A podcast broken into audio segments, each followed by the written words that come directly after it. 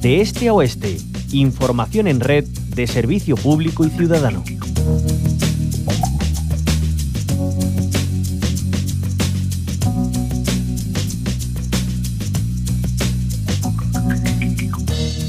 Defiende tu derecho a pensar porque incluso pensar de manera errónea es mejor que no pensar. Parafraseando a la gran matemática Hipatia de Alejandría, nos abrimos a un derecho que toda persona tiene y además a ejercerlo libremente. Ser partícipes de la generación de conocimiento, tan importante para nuestras vidas y evolución. No pedimos más, que se abran las oportunidades para aportar nuestro granito de arena o toda una montaña, si es preciso, encumbrada por el esfuerzo, por el estudio y la ilusión, que es el motor que a fin de cuentas mueve el mundo.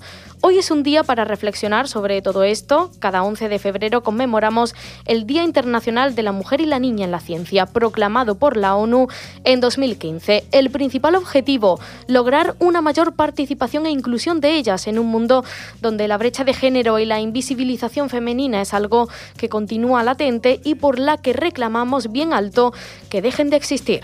Aunque hemos ya conseguido la la igualdad en la maternidad y la paternidad, pero aquí todavía tenemos que trabajar en este ámbito social, no solo en tema legislativo, pero también la sociedad en su, en su conjunto. Hay todavía muchos prejuicios en que las mujeres pues no sean capaces de hacer actividades más técnicas y pues esto pues genera condicionamiento social en que las niñas pues no se sientan confiadas Escuchábamos a Francesca Salis, doctora en química y técnico de laboratorio didáctico en el British Council School. Los estereotipos de género, los techos de cristal, en caso de las barreras a la hora de ascender, o las arenas movedizas, aquellas que se desatan por las trabas o la dificultad por conciliar la vida personal y laboral, están ahí, en algunos casos con menos garra que en otros. Y esto, por supuesto, tiene incidencia en las niñas y las más jóvenes a la hora de tomar la decisión de desarrollar su carrera profesional de la mano de la ciencia y tecnología. Pero no quedan impasibles. Nos encontramos con este mensaje.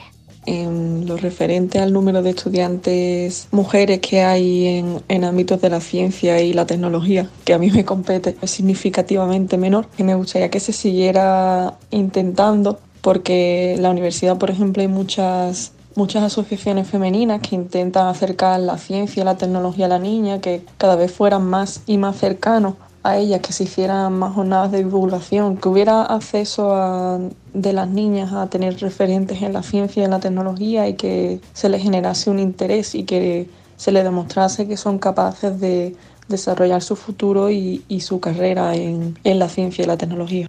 Es el testimonio de María Eugenia Castro, estudiante de Ingeniería en Diseño Industrial y Desarrollo del Producto en la Universidad Hispalense. Es de justicia que las jóvenes de hoy tengan oportunidad de acceder a los empleos del futuro.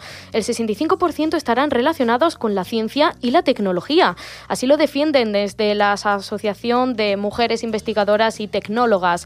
No podemos permitirnos el lujo de perder un potencial incalculable, más aún cuando estamos inmersos e inmersas en una digitalización y revolución tecnológica sin precedentes. Después de esta antesala damos la bienvenida a Susana Gaitán, profesora de la Universidad de Sevilla y presidenta del Nodo Andaluz de la Asociación de Mujeres Investigadoras y Tecnólogas. Susana Gaitán, bienvenida a la Onda Local de Andalucía. Buenas tardes, gracias por la invitación.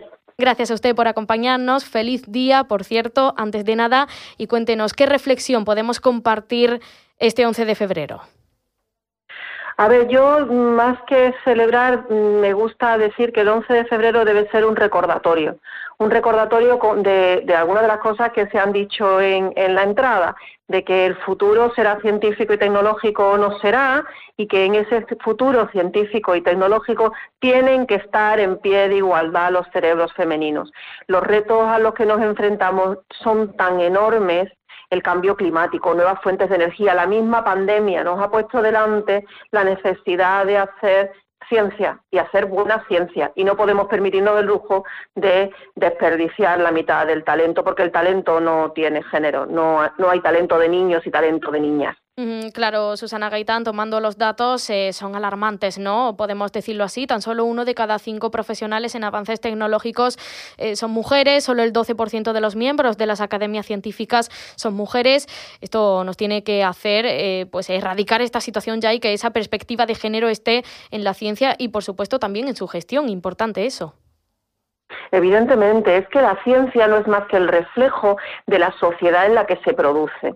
Y evidentemente, al final lo que termina pasando es que todos esos arquetipos, todos esos prejuicios van haciendo que lenta y sistemáticamente se vayan perdiendo mujeres en el camino hacia la dirección, generación de, contenidos, eh, investigaciones en general. Miren, voy a ponerle un ejemplo que, mm, indica cómo de importante es el papel de que la sociedad crea que todas las personas deben tener igualdad de acceso a la ciencia y favorezca la entrada de las mujeres.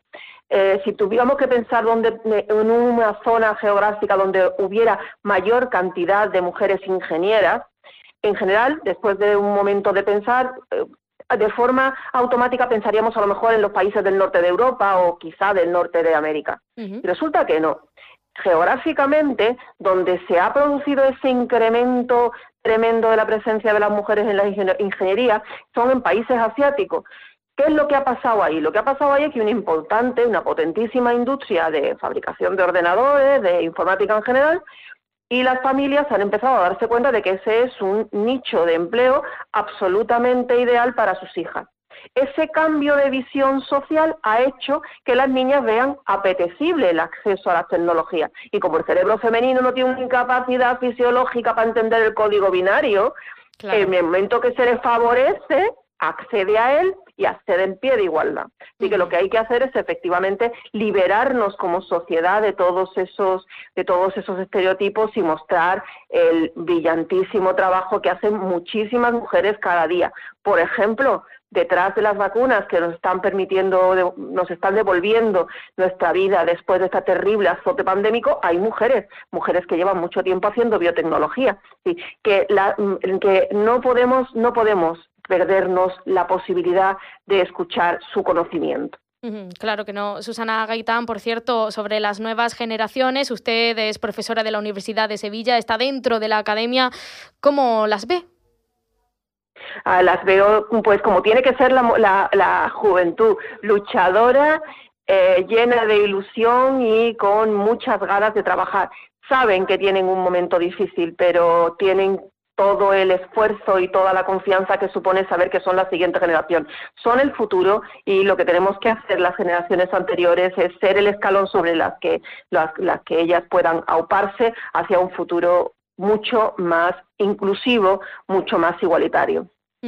Pues eh, ahí está esa reflexión de Susana Gaitán, profesora de la Universidad de Sevilla y presidenta del Nodo Andaluz de la Asociación de Mujeres Investigadoras y Tecnólogas. Hemos charlado con ella con motivo de ese 11 de febrero, que es un recordatorio, como bien ella decía, sobre la importancia de que la mujer permanezca en la ciencia, porque lo ha estado a lo largo de los siglos, salvo eh, por esa ocupación masculina, ¿no? que siempre ha sido la que ha salido a la luz. Ahí está ese efecto Matilda, ¿no? que, que se suele decir así, ¿no? Esa presencia masculina cuando detrás incluso de un avance científico, de un descubrimiento, ha estado una mujer muy importante visibilizar todo esto. Susana Gaitán, muchas gracias. Buen día.